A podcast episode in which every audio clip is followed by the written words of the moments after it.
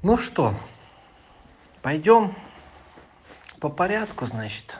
Сначала я озвучу свою версию, что такое любовь, потом вы уже начнете задавать вопросы, чтобы это все доразобрать, если что-то вдруг непонятно или вдруг, если кто-то с чем-то не согласен.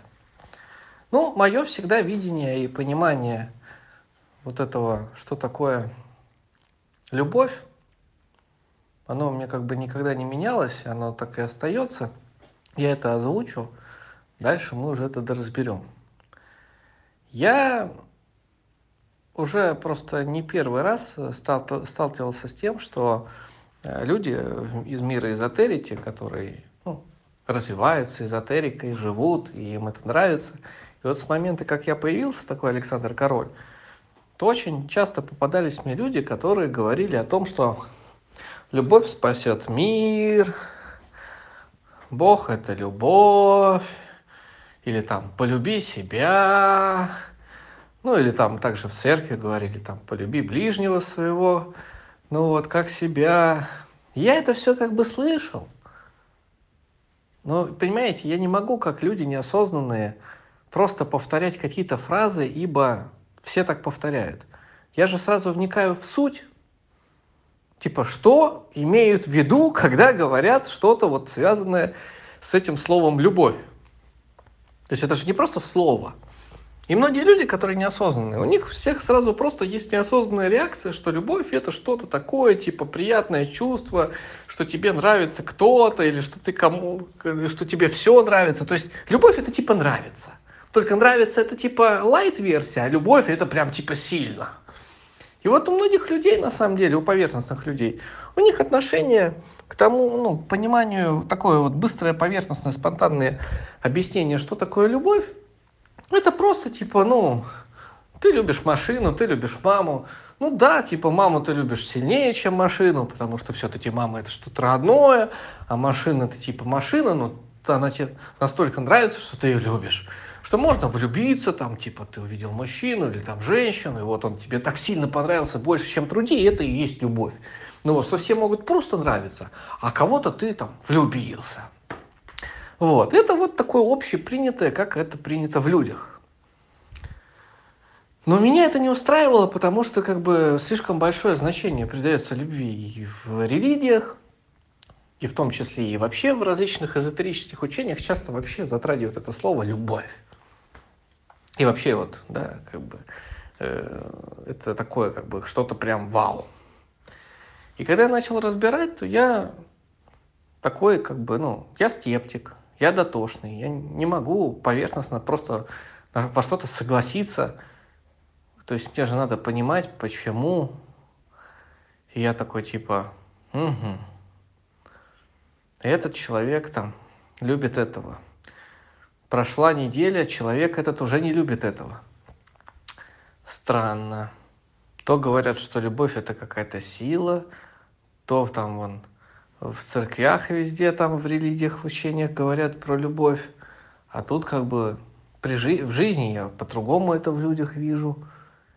И тут я понял, что любовь, которая используется именно вот в философии и в теологии – Теология – это то, что как раз мы сейчас изучаем. Это наука о Боге. ну, вот. И получается в теологии, то есть во всяких вот этих учениях, если разбирать, что такое семь добродетелей, и вот один из добродетелей – это любовь, то это определенное качество человека. И когда я начал понимать, в чем суть этого качества, еще давным-давно, я реально понял, что да, не просто так этому слову «любовь» придают очень большое значение. Если к этому подойти философски, а не как вот люди в быту. Маму люблю, машину люблю. Это все ерунда. А именно вот философский взгляд, что такое любовь, это прям ого-го. Потому что любовь – это принятие. И вот если, чтобы вы не путались, чтобы вы поняли – в чем сила любви, почему это так важно, почему это некая сверхспособность одной из семи добродетелей. Чтобы это просто понять, достаточно слово «любовь» заменить на слово «принять». Но тогда надо понимать значение слова принять, да? Что это, что это такое, что, за, что, что влечет за этим словом. Принять в том смысле, что когда говорят о том, что ты должен ну, любить всех, вот, и э, ты всех как бы любишь, и все любишь вокруг, и весь, везде мир, любовь, то если мы это заменяем на принять, то получается, значит, ты человек, который бесконфликтный, которого ничто не раздражает, который ни с чем не спорит, который не эгоист, то есть не гнет свою какую-либо версию, то есть который смотрит не под своим углом со своей колокольни на что-то, то есть ограниченно в меру своих грехов, а тот человек, который без грехов, который человек свободен, который принимает все как есть.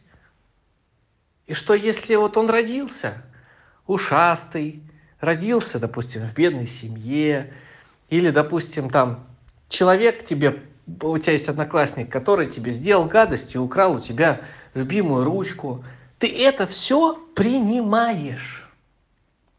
Принимаешь в том смысле, что когда у тебя одноклассник украл ручку, или когда, я не знаю, еще что-то там в жизни произошло, ты ни на что это все происходящее не можешь негативно отреагировать. Вот что такое принятие, то есть любовь. Что даже если супер говно произойдет, вас обманут, кинут, обидят и так далее, то вы, если у вас есть любовь, вы относитесь к этим всем ситуациям не так, что вы идете дальше с этими людьми, собачиться, мстить им, ругаться, драться, обижаться, злиться, а вы это принимаете, то есть у вас внутри ничего не колышется. Вот что такое любовь, то есть принятие. Что когда вам сделают гадость, вы, вы внутри не чувствуете ни боли, ни зла, ни тяжести, ни обиды, ничего не чувствуете. Плохого, ничего не чувствуете. То есть у вас это, это и есть, э, когда у тебя есть вот эта любовь. Когда, несмотря на то, какие происходят события в твоей жизни, несмотря на то, какие происходят взаимоотношения в твоей семье, с твоими родственниками, друзьями, с начальниками, сотрудниками и так далее, ты внутри не испытываешь никому никакой злости и ненависти вообще. Да, ты можешь, э, как любой человек, э, громко крикнуть, ногой топнуть, можешь э, ругнуться матом. Ты это можешь сделать. Но внутри у тебя ничего не сколохнулось. И что самое интересное, что, как вот мы, да, разбираем, есть мир людей, то есть грешных, которые живут в социуме, то есть умом, и есть мир семи добродетелей. И вот мир грешных людей, эти люди, они наоборот, они могут, э, даже когда вы им делаете говно, они могут не, ну, не показывать, что они обижены, они могут с вами не ругаться, они могут вам вообще улыбнуться в ответ и сказать, что вас любят.